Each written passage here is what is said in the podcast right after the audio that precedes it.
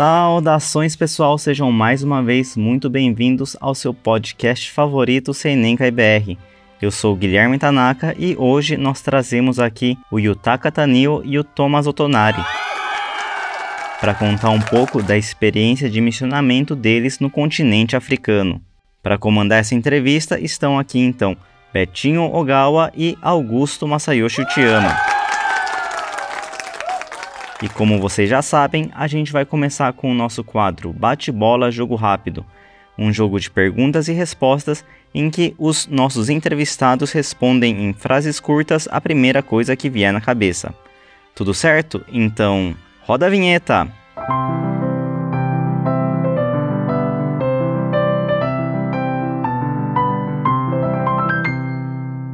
Primeira pergunta: Care do Dendocho ou espetinho do Senenkai? Espetinho do Senenkai. Espetinho do Senenkai. Opa! Aí sim, preferência. Rinoxin de arrancar matinho com a mão ou de limpar banheiros? Ah, limpar banheiro. Ah, limpar banheiros também. Opa! Opa! Então vamos para a terceira pergunta. Você prefere fazer divulgação em um sol de 40 graus ou na chuva? Nos dois. Ah, eu gosto da chuva. Mas é muito sudo. Eu não cheguei no nível ainda espiritual pra ter gratidão ainda nos dois, né? 40 graus é bastante quem é que você... Eu ainda vou chegar lá. Eu, eu ainda não, não, tenho ainda essa evolução ainda de, Vai chegar. dessa gratidão. Você prefere fazer oratória de rua ou distribuir panfletos? Hum, prefiro distribuir panfletos. Ah, eu gosto da oratória de rua bastante. Nossa, legal. Ah, já vi em ação. Manda bem, manda bem. Ai, gostei, gostei. Vamos lá para a quinta pergunta. Qual ensinamento da Tenikyo você mais gosta? Eu gosto da predestinação. Poxa. Difícil, hein? Predestinação? Eu gosto da razão da origem, Motonori. Rapaz, o nível é altíssimo aqui, hein? Só coisa complexa. Nossa, que isso! Qual ensinamento da Teirikyo você tem mais dificuldade de praticar? Dificuldade? Será que é acordar cedo?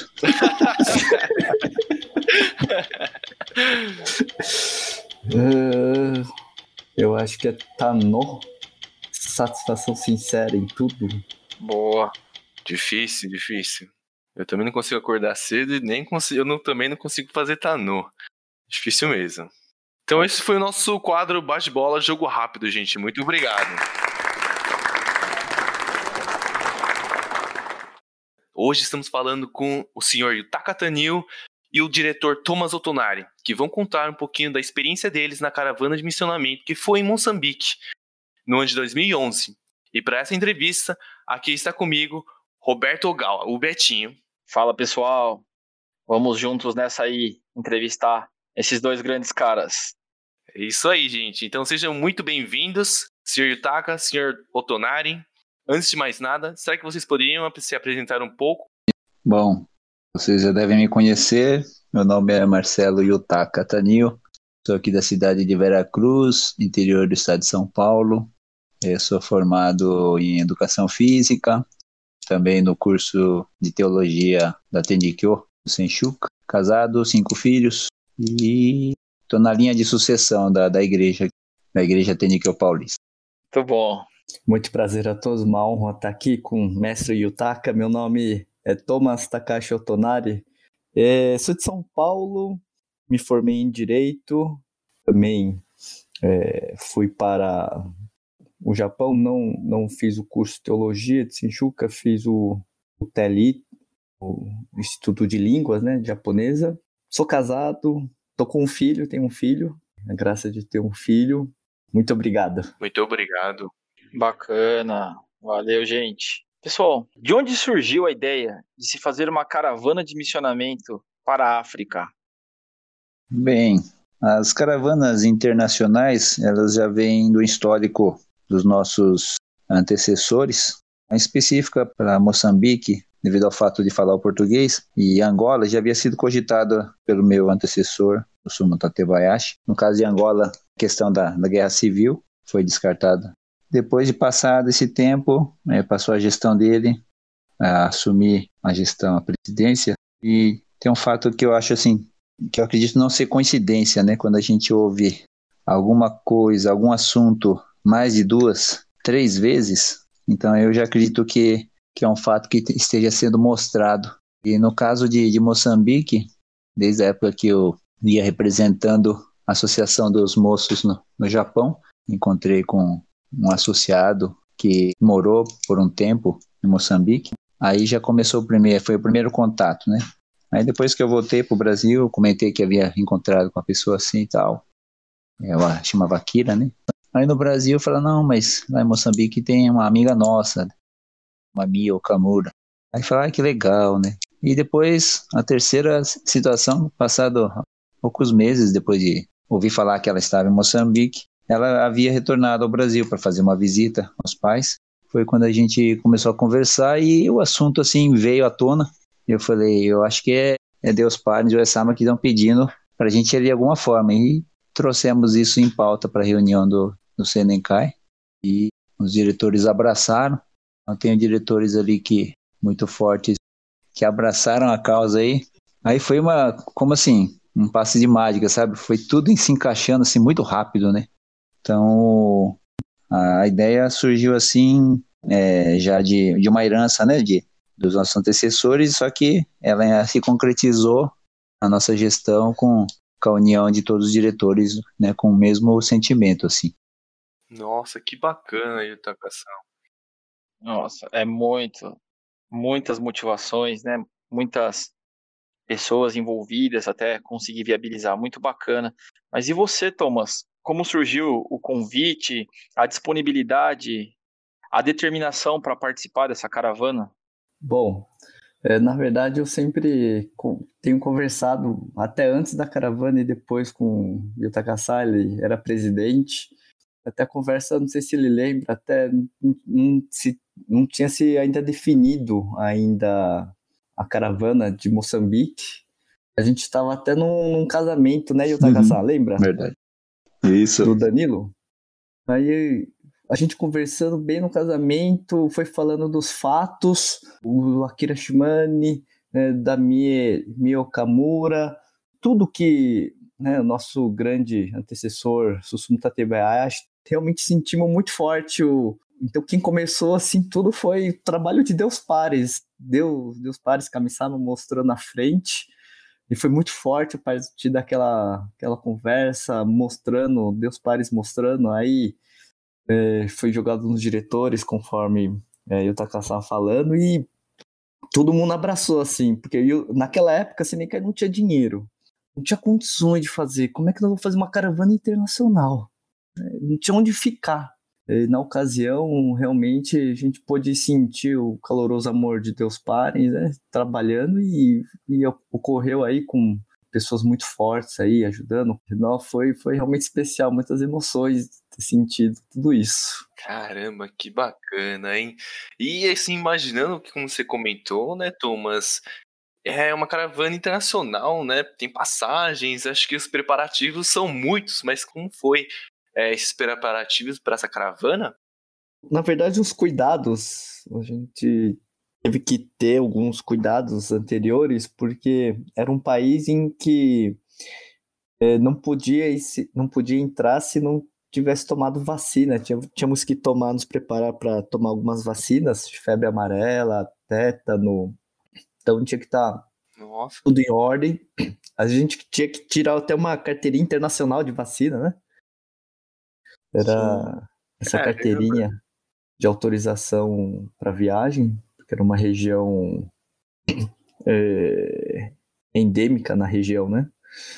E outros, outros cuidados foram as graças que foram recebendo, né?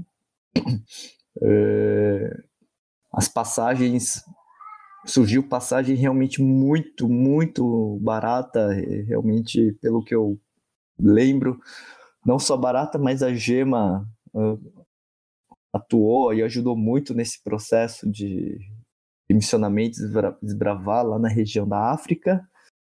Eu que eu me lembro são essas, essas graças e, ocorridas e o, e o Rombo também se preparando tudo, uh, enviou um diretor da sede é, diretamente para a África também, para poder realizar o missionamento.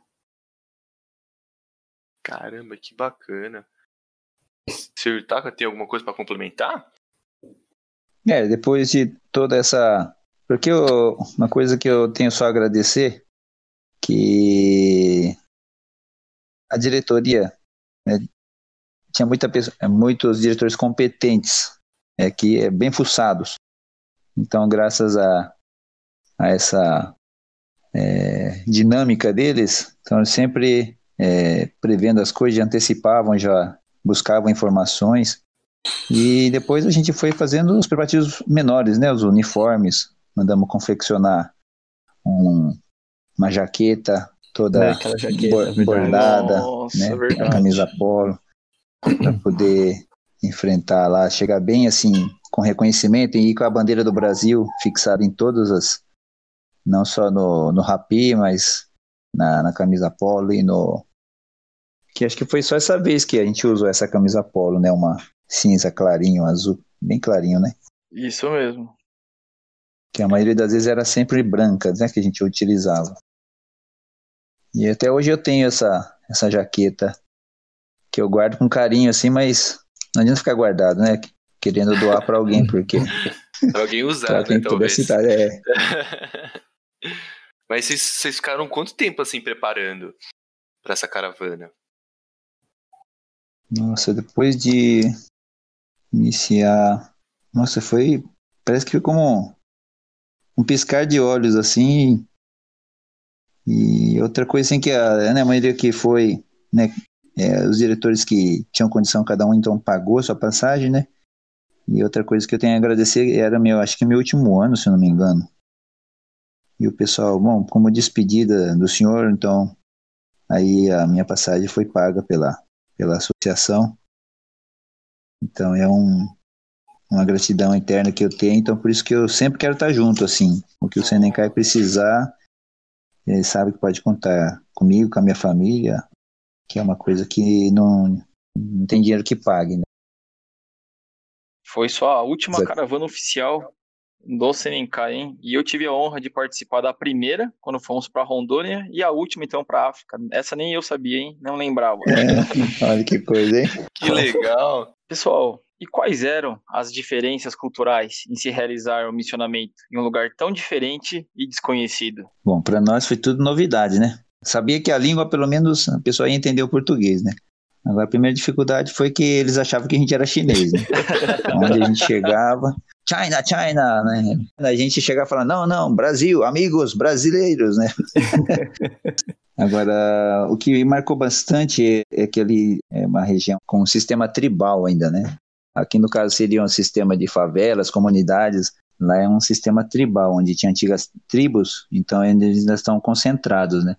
E alguns lugares a gente ia adentrando sem conhecer, como a gente não tinha referência nenhuma, a gente ia entrando e depois a gente era abordado por algumas pessoas, né? Perguntando o que a gente estava fazendo. E normalmente eram os responsáveis da, dessas tribos, né? E eu não esqueço que eu, eu fui recebido por um, um senhor lá que ele, o nome dele era Novela, então eu não consigo esquecer, né? Novela. Conta um pouco sobre essa novela aí, Otaka. Essa no- Então, até lá, onde a gente passava, o pessoal ficava só olhando, não perguntava nada. Depois que esse senhor Novela deu a abertura, a gente entrou na casa dele, fizemos ossados, que aí ele saiu acompanhando a gente em todos os lugares que a gente ia, ele apresentava e a gente ia fazendo ossados, que né, nas pessoas que, ele ia apresentando pra gente. Foi muito gratificante isso. É num lugar diferente. Ainda bem que o Yutaka tava lá, porque exatamente por ter muita diferença, algumas diferenças, questões tribais, sofreu muito por guerras também. A gente até dormiu em uma região em que você vê muitos destroços, né? Casas bem, bem, bem destruídas. Nossa, você me fez lembrar das armas. Todo mundo andava Isso. armado, né? Principalmente a, Armado. o exército tava na rua, né? Isso, isso. Caramba. Então, pelas diferenças, Nossa a gente não sabia o que encontrar pela frente. O que, que a gente mais fazia era andar, andar, andar. Onde a gente ia, andava, andava. Era tudo a pé, né? Tudo, não tinha. Ônibus, metrô, dia, assim, essas coisas não, não, não, é, Taichou não não aguentou lá. e a gente andou com aquele tuk-tuk. É um. Motocazinha. Ah, é, tinha táxi. um veículo típico da, da região, né? Muito bacana, né? O vento na cara, muito funcional, né? É uma experiência de usar isso, esse tuk-tuk. Vocês lembram que tinham umas caminhonetes? Isso, isso, umas caminhonetes, um monte de gente atrás disso. Tinha, tinha, é verdade. Mas eu acho que é, o que me marcou é exatamente é, uma zona de guerra, zona de destroços. Então a gente acabou caminhando muito, muito é, das orientações do, do nosso chefe, né? O Yutaka, ele, ele sempre falava, né? A gente não sabe o que a gente vai encontrar pela frente. Então vamos continuar andando, andando, andando e, e foi uma experiência maravilhosa em que sentido que você via seus pares em Oyasama trabalhando realmente em alguns fatos foi realmente gratificante aí. Caramba, que legal. Não consigo nem imaginar, gente. É, mas eu fico pensando, é um país tão diferente, né? Em relação às leis, assim, sabe? É parecido com o do Brasil? Bom, um fato que eu me recordo, que ali tem duas polícias, né? Tem a polícia, seria a polícia da cidade, né? Então ele pode lutar, aprender, fazer as coisas. E tem um outro que é seria tipo um exército, que ele não tem autonomia para fazer esse tipo de abordagem, né? Só que para nós é tudo igual. Então, quando ele para um, para um veículo que, que a gente estava lá com uma das amigas da Mi, falou que, que ia levar para a delegacia e tal, não sei o quê, mas na verdade estava intimidando porque queria um cafezinho, né? Ligou para mim, a Mia falou assim, mas que cor de roupa que eles estão? Eu até não, não me recordo agora qual que era a diferenciação, né? Aí falou, ele tá falando que vai levar, então fala que pode levar. Né? Daí hora que falou, não, então pode levar. Leva lá para a delegacia lá. Porque mesmo se eles aparecessem com a gente na delegacia, eles não iam conseguir fazer nada, porque não, não é do, da alçada deles, né, de fazer esse tipo de abordagem. E no final das contas não demos um cafezinho, liberou e a gente veio embora. Aí quando a gente voltou na casa da minha, ela, ela deu essa explicação pra gente, a gente ficou assustado, né? Nossa. É, mas que a, a, gente levou várias broncas da Mia, né? Porque a gente estava fazendo tudo do, o que ela falava que não era para fazer, né? Que ela estava morrendo de medo que a gente fosse preso, né? Por estar tá fazendo algum tipo de manifestação. E até quando a gente parava algumas praças, a gente estava catando lixo, tudo. A gente só pegou uma, uma luvinha de plástico com a mão, enchendo os sacos lá. Achamos muito preservativo, seringa e não sei, um monte de coisa lá, né? E ela deu uma bronca na gente, né? E falou assim, ó, faz favor de vocês né, não fazerem mais isso, né? Aí falou, mas a gente continuou fazendo, só que daí a gente é, compramos um pegador, né? Não pusemos mais a mão no lixos, né? Mas a, a motivação de, de fazer realmente é, falei assim, bom, a gente não tem nada a perder, né? A gente já tá aqui, então a hora que a gente parava andando, todo mundo parava para olhar, aí quando um ou outro tinha disponibilidade, a gente começava a entregar um jornal, mas era assim, vinha todo mundo em cima. Aí o jornal, os panfletos que a gente tinha assim, acabava, a gente nem conseguia chegar a parte da manhã porque já terminava o material, né? Se tá dando de graça, o pessoal tava lá. Eles atravessavam a rua para vir pegar porque não sabiam o que que era. Aí, quando a gente via assim um pessoal parado que estava no meio da rua sem fazer nada mesmo, a gente abordava, começava a perguntar se tinha algum problema. E a hora que começava a fazer um ossasco, daí era um atrás do outro também. Se terminava de fazer um ossasco, que um já tinha outro ali esperando, outro mais ali adiante esperando. Era uma coisa assim, surpreendente, assim, a reação, né? A fé, né? A fé é muito visível, né? Quando você começava a fazer oração, as outras pessoas realmente é, respeitavam e acreditavam, né? Por isso que buscavam. Isso foi uma coisa muito bacana de lá, né? Eu até lembro essa questão do negócio da guerra que o Thomas falou. Eu tenho uma foto com que eu tirei com o senhor na cadeira de roda, porque ele passou num campo minado, né? E pisou numa mina e acabou sendo, perdendo parte da, da perna, né? Então, coisa que assim, é, saiu da, daquela região das cidades tal, outros lugares, né? Os bairros afastados, então ainda tem minas antigas enterradas, então que realmente é uma região bastante perigosa ainda, né?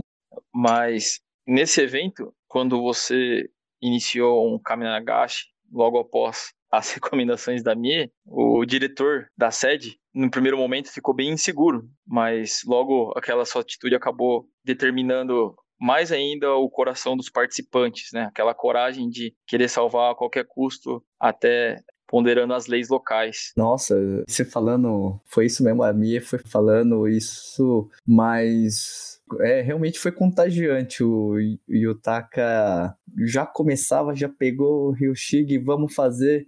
ô pessoal, vamos fazer isso, vamos fazer aquilo, já começa aquilo, sabe aquela energia que, sabe, de, de mestre que passa assim, de animar mesmo. Eu nunca esqueço o diretor da sede na época, ele, num primeiro momento, eu até, até lembro ele bem preocupado, mas o, o que me lembra dessa atitude é que logo quando a gente fez um Yorozuyo no, numa praça, era uma praça bem grande, né? Que eu senti de diferente mesmo, as pessoas começaram a parar, começaram a olhar. Naquele momento, eu achei que o carinha de guarda, eu vi um carinha lá longe ali de metralhadora, fosse até a gente parar. Caramba, ele tá com metralhadora, Thomas? Ali, as pessoas começaram a falar realmente, o que, que é isso? Aí fazia fila e as pessoas viam.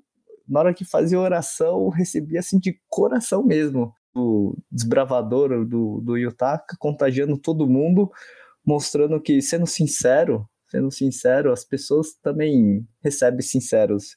Mas eu é, deu medo da, dos guardinhas de metralhadora, porque ficava com metralhadora ali o tempo inteiro, na rua mesmo, andando. é, isso foi muito engraçado, né?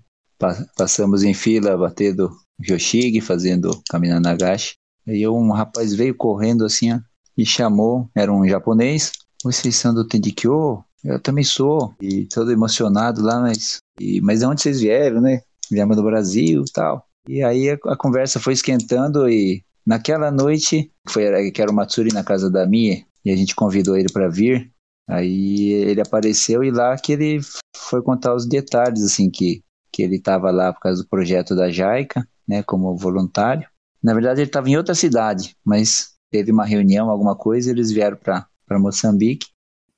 É, é, e por acaso ele estava lá, né, naquele Foi. momento, naquela hora. Mas diz que ele, assim, ficou emocionado de ouvir o, Yorosu Yosin aqui na África, como assim, né? Ele... É, então. Então, eu me recordo bem, bem que ele não era para estar tá lá naquele dia, naquele momento. Ele até pediu desculpas, tá bem vivo na minha memória. Peço desculpas porque eu sou da fé e não estou praticando. Vivendo aqui na África, né?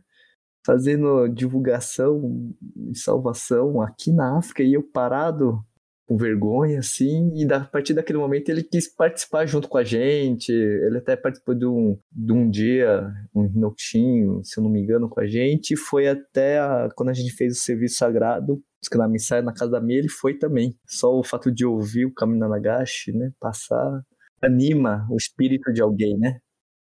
Nossa, que coincidência, né? Só Deus mesmo, né?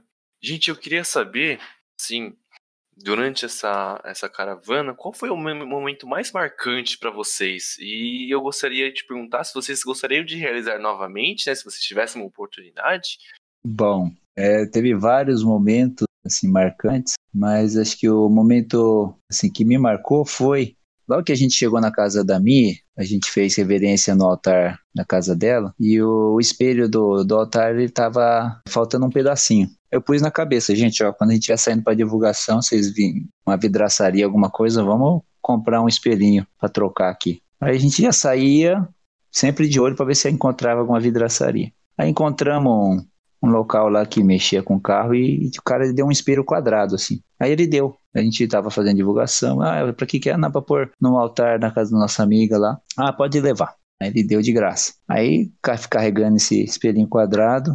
No outro dia a gente saiu para divulgação, começou a andar. Aí a gente entrou numa dessas feirinhas artesanais de, de, bairro, assim. Aí logo que a gente chegou, a gente foi bem recebido, né? Ah, cercaram a gente, levaram a gente lá para dentro e toda aquela coisa bem receptiva, né? Aí saímos de lá agradecendo e continuamos a nossa caminhada lá, divulgação. Aí encontrei um, um rapaz na, no meio da praça que estava fazendo, cortando espelhos, vidro, fazendo vários trabalhos, né, manuais com, com vidro. Aí a gente já estava carregando esse espelho já dentro da, da mochila. Eu falei, nossa, pega lá, vamos pedir para ele, dá para você cortar assim, mais ou menos desse tamanho, né? E ele, todo assim, prestativo, dá assim e tal. Aí falei, não, mas pera aí que a gente vai fotografar, a gente vai filmar. Aí fomos pegar a câmera que estava na mochila, cadê a câmera? Aí naquela hora começamos a pensar, bom, o único lugar que a gente parou, que, que deu muvuca, assim, foi nessa feirinha de, de rua, assim, né? Ah, vamos voltar para lá. Não, é, não vai achar mais,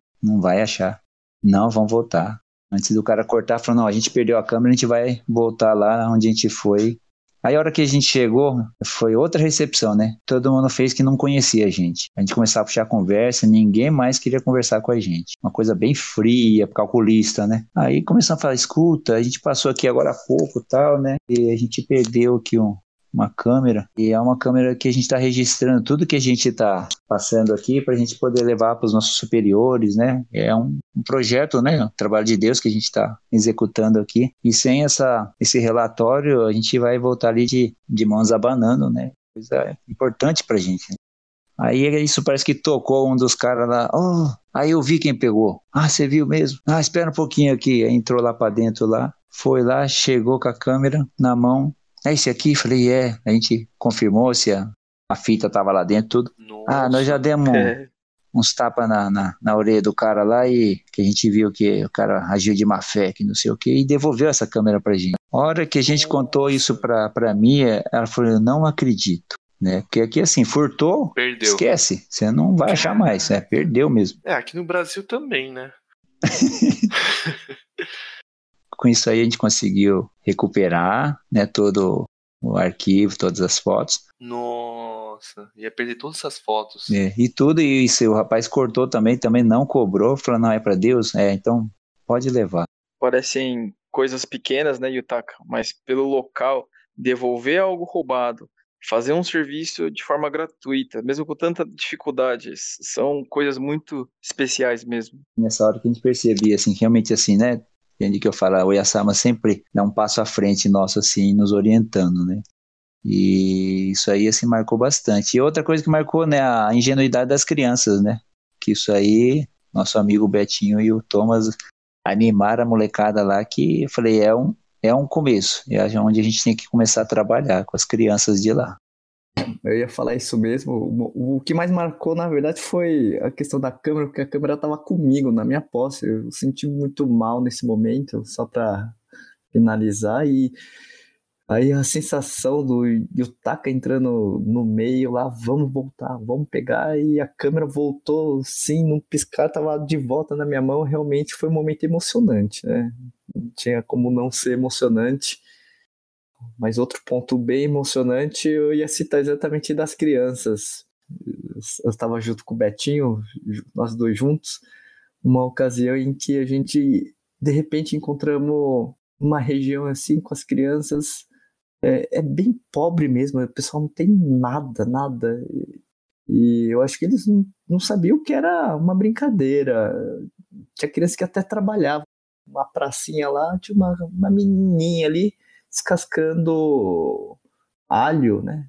Aquilo tocou nosso coração, um dos momentos que a gente pôde entregar o tênis shonen, braço shonenkai do Brasil, que levou, acho que foi uma emoção muito grande de ela ter ganhado alguma coisa assim para pintar, de ver.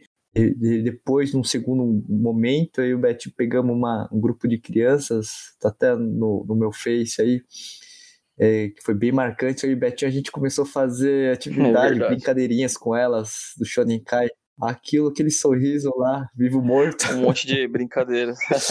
Trabalhar na divulgação com Shonen Kai, do outro lado né, do, do mundo, na África, realmente é um local que temos muito que trabalhar ainda. Teve um, um campo de futebol também, as crianças olharam a gente chegando, dando risada, brincando com elas e convidaram a gente a, a, jogar com elas. Eles estavam na dúvida se a gente era japonês ou se éramos brasileiros. Mas depois de jogar bola, acho que eles acharam que a gente era mais japonês do que brasileiro. Ah, a gente jogou Eu pensei que você fala brasileiro, pô. É, é, outra coisa muito engraçada, né? É, quem tinha condição de ter meia era de um time, como se fosse uma panelinha, né? Era o time de meia e o time sem meia, né? Posso só citar um fato rapidinho? Isso eu me lembro muito bem que marcou. Tava eu e Betinho, o Kaichocho e tal, a gente dormiu num local onde que é tudo cai nos pedaços, região de guerra, né? Ali de noite, de repente, começava a ver uns barulhos assim no banheiro. Aí o Kaicho olhou, o que, que é isso? Aí o Kaicho chegou, você não viu? viu o quê? Eu vi claramente os, as pessoas que estavam aqui. Eu falei, quê? muita coisa de guerra aconteceu naquela região ali. Eu não sei se você lembra, Betinho. Lembro, lembro sim. Dava medo? Eu tento esquecer, mas eu lembro.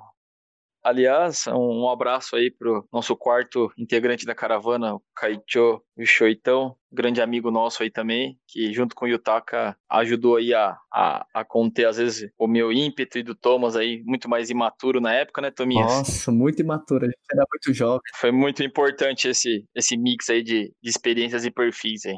Que bacana, né, gente? É... Ah, tem a segunda parte da pergunta, que se vocês gostariam de, de realizar, talvez fazer uma nova caravana, ou se vocês indicariam para os é, associados atuais da, do Senenkai. Bom, como teve da, na entrevista anterior, uma coisa que, que meu filho falou e que me deixou emocionado é que ele falou que gostaria de fazer uma caravana internacional comigo, né? Então, isso acho que foi uma deixa. Tem muita coisa que só fala larga, larga, deixa para os outros um pouquinho, né?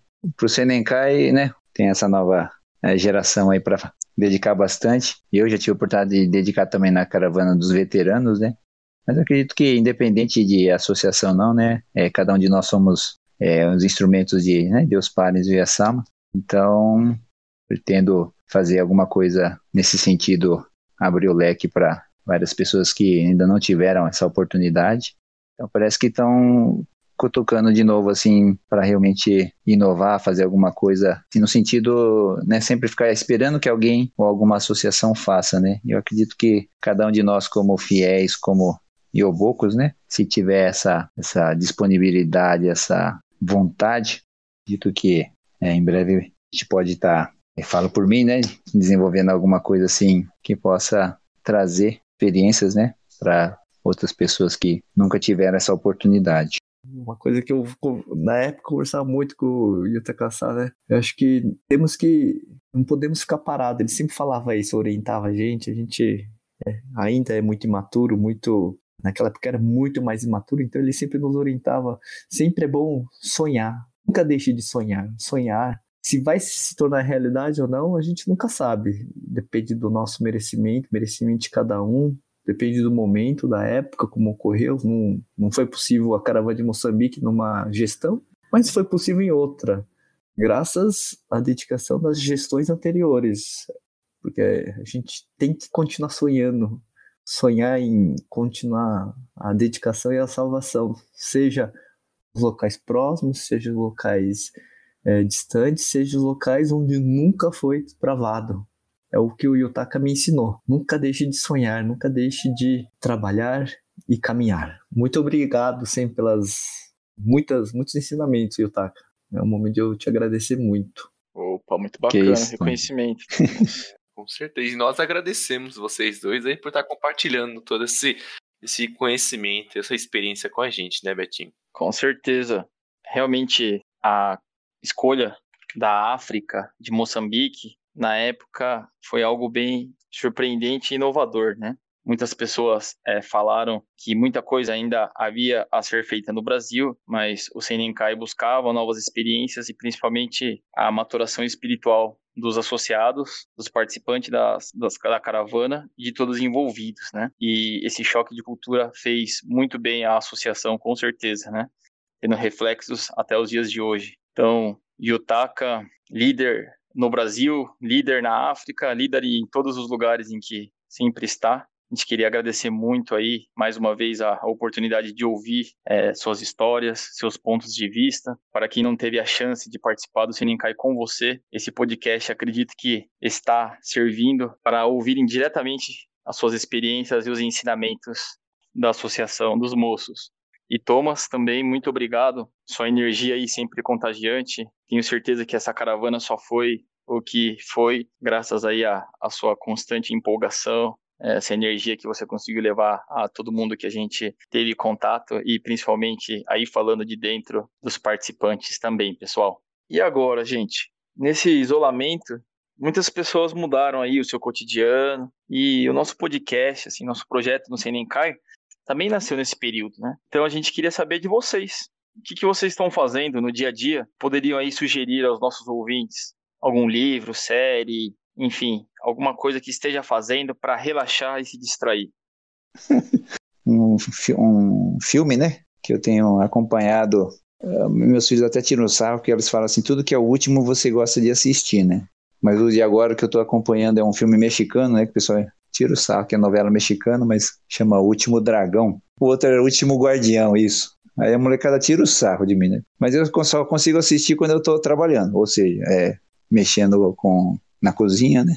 Fazendo os yakisoba para poder estar tá, é, fazendo delivery. E é o momento que eu consigo assistir. Fora isso aí, se eu tô, entro no quarto, eu, não, eu ponho alguma coisa para assistir, eu durmo. não dá. Então, mas é uma coisa assim, gostosa assim, de fazer, mexer na cozinha assistindo alguma coisa. Bacana, bacana. Nessa pandemia, nessa pandemia, se pudesse recomendar algo, é, é ler muito sobre o ensinamento. Logo no início da pandemia, o pessoal não pôde se reunir no Kyokai, então é, surgiu a ideia da gente fazer grupos de estudos, encontros com os fiéis da igreja, né? Então nós acabamos nos reencontrando via online, à distância, a gente fazia um tema, pegava um tema, né, Yukigurashi, predestinação e, e cada, cada e mandava material, preparava e a gente lia, lia livros, temas sobre né, predestinação, sobre razão da origem. E no aprofundamento da fé, dos ensinamentos que está sendo bem gratificante não só lendo, não só se aprofundando na fé, mas praticando e, e compartilhando em estudos. E na verdade está sendo até bem mais corrido do que antes da pandemia, porque o pessoal quer estudar, quer, quer, ler, quer ler, fazer leituras, quer fazer treinos e tudo online está sendo bem bacana, né? Inclusive também tá para sair também novos projetos a sala de estudo dos, da Associação dos Moços. Mais detalhes mais para frente. Tá vindo muita coisa boa aí, graças à, à internet, os meios sociais aí. Mas é isso aí, pessoal. Vamos, vamos ler, vamos estudar, vamos praticar. Bacana, Tominhas. Muito obrigado mesmo pela disponibilidade e pelo carinho com que participaram aqui do nosso episódio do podcast. É, eu que queria agradecer, parabenizar o Senencai e agradecer a todos, todos, sem exceção, só diretores, todos os associados da época que não mediram esforços, né? E que essa nova geração que venha também, que realmente é, abrace todos os, os projetos e, e arrebente a boca do balão aí com que a gente atende aqui no Brasil ainda tem muito para crescer, tem muito para desbravar. Então, obrigado a, a, mais uma vez por essa oportunidade eu, Thomas, parabéns pela dedicação, pela, pelas suas palavras também. Parabéns assim, de coração mesmo. Muito obrigado pelo dia de hoje. Muito obrigado, primeiramente, a todos os envolvidos do podcast, né? Aos entrevistadores, Betinho, Masayoshi. Uma honra muito grande poder ter participado. Muito obrigado. Estou muito feliz pelo convite, ainda mais juntamente com é, nosso mentor aí, nosso guia, nosso mestre né, Yutaka continua sendo nosso grande líder aí, que continue a nos ensinar, uh, transmitir para que a gente não erre o caminho e possamos tornar realidade essas suas palavras. Temos muito para crescer, o Brasil tem muito ainda para desbravar, muito com essa energia do Brasil, esse calor humano. E um grande abraço daqui do podcast para um grande amigo e irmão, Shoichi Nakano Kaicho. Especial para nossa amiga Mia também, né? Olha isso, nossa amiga Mia. Grande abraço, Mia.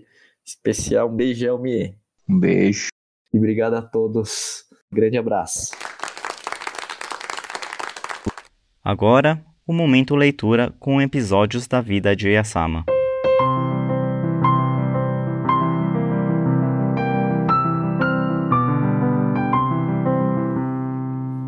Maior na segunda geração do que na primeira. Por volta de 1881, quando Tamezo Yamazawa apresentou-se ao Yasama, ouviu dela as seguintes palavras: Deus diz que espera o aparecimento dos filhos, mostrando a predestinação nos pais.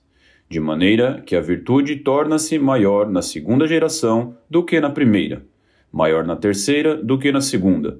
A virtude aumenta e torna-se a virtude de todas as gerações. Segundo a virtude espiritual das pessoas, tanto há pessoas com virtude para uma geração, como pessoas para duas, três gerações. Ainda há pessoas com virtude para todas as gerações. Com a continuidade dessa virtude é que as pessoas de má predestinação se tornam de boa predestinação.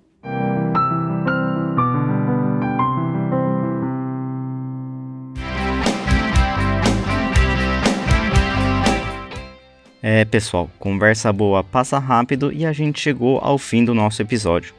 Se você tiver alguma dúvida ou comentário, você pode escrever algo aqui nos comentários do podcast ou no YouTube entrar em contato pelo Instagram em Brasil ou nos mandar um e-mail podcastcnemcaibr@gmail.com. A sua opinião é muito importante para a gente criando um podcast ainda mais com a cara dos nossos ouvintes. Então, pessoal, muito obrigado e até semana que vem. Chama aí nosso grito de guerra, Thomas. Avante, Senekai! Vamos!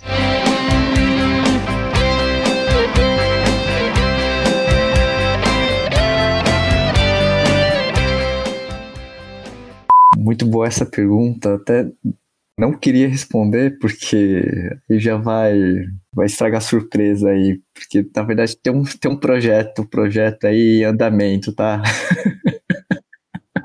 tá engatinhando aí, já tá já estamos conversando com, com algumas pessoas, mas é um projeto para Este conteúdo foi bloqueado por motivos de spoiler.